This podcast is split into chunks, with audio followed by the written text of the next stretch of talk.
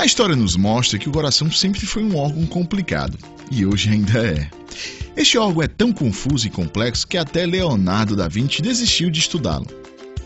Apesar de todo mundo sentir ele bater no peito, não era tão claro o porquê destas batidas.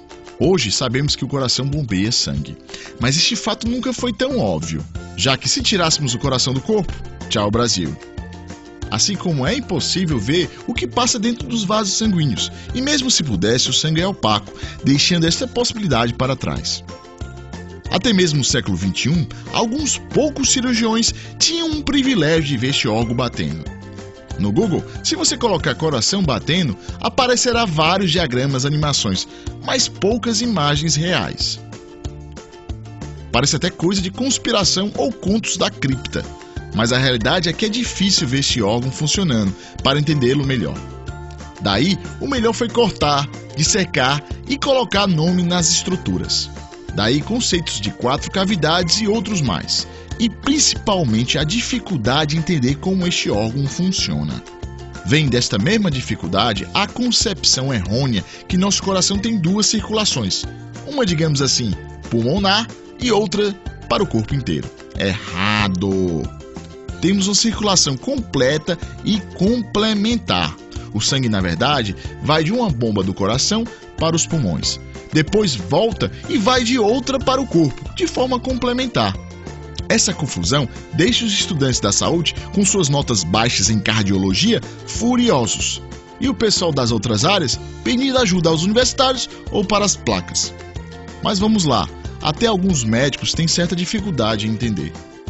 Que tal? Vamos imaginar que você é médico por um dia. O que você precisa para entender o coração? Você precisa de um coração zerado, de um porco, por exemplo. Coloque ele dentro do vaso d'água e aperte. Acontece nada, né? Pois é, isto é a causa de tanta confusão. Mas vamos facilitar as coisas.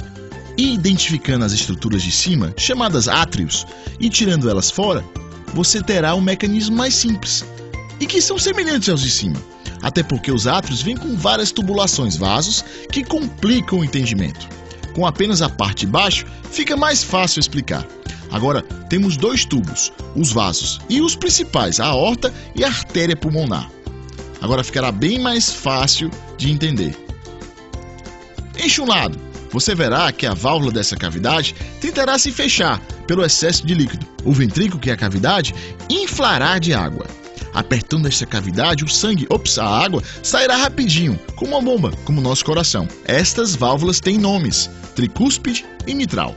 Fecham e abrem como um paraquedas. Isso na vida real é totalmente eficiente, melhor que tubos e conexões Tigre. Pois não há um só vazamento, e olhe que o coração bate aproximadamente 2 bilhões de vezes na nossa vida. Colocando a mão em cima do nosso peito, dá para entender bem a complexidade do coração, porque são quatro bombas num só órgão.